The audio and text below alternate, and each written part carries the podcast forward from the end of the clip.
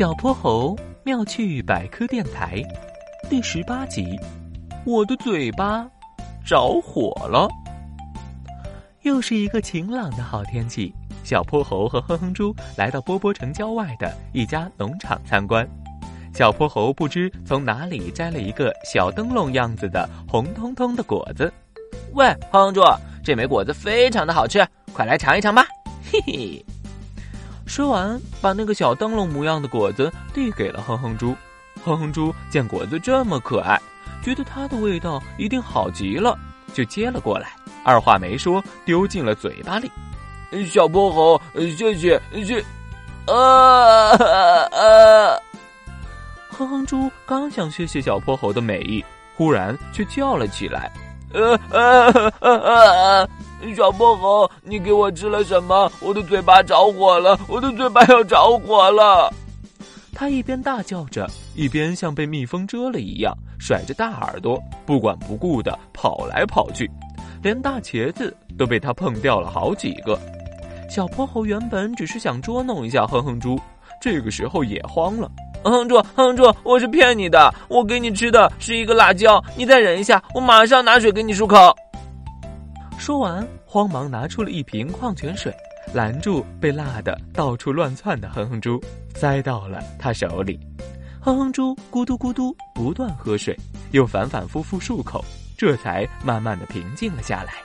胖鼓鼓的脸蛋涨得通红通红，仿佛真的烧起来了。小泼猴，我们被你害惨了！刚才我的嘴巴就像是个火药桶，辣得快爆炸了。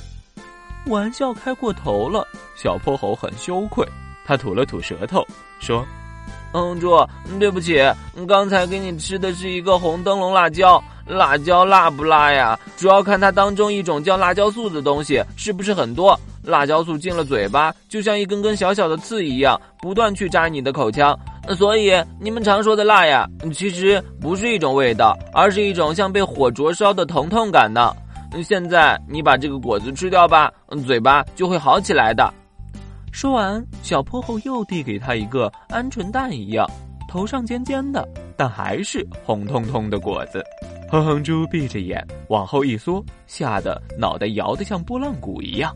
嗯嗯嗯，不要吃了，不要吃了，嗯，再吃我的嘴巴又要着火了。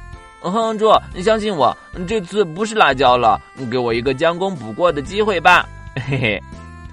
哼猪看着小泼猴一副真心认错的样子，鼓起勇气，用瑟瑟发抖的小手接过果子，一咬牙丢进了嘴巴里。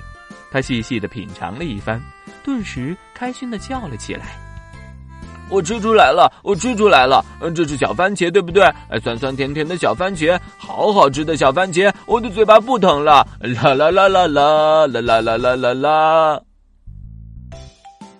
小泼猴妙趣百科，一天一个小知识。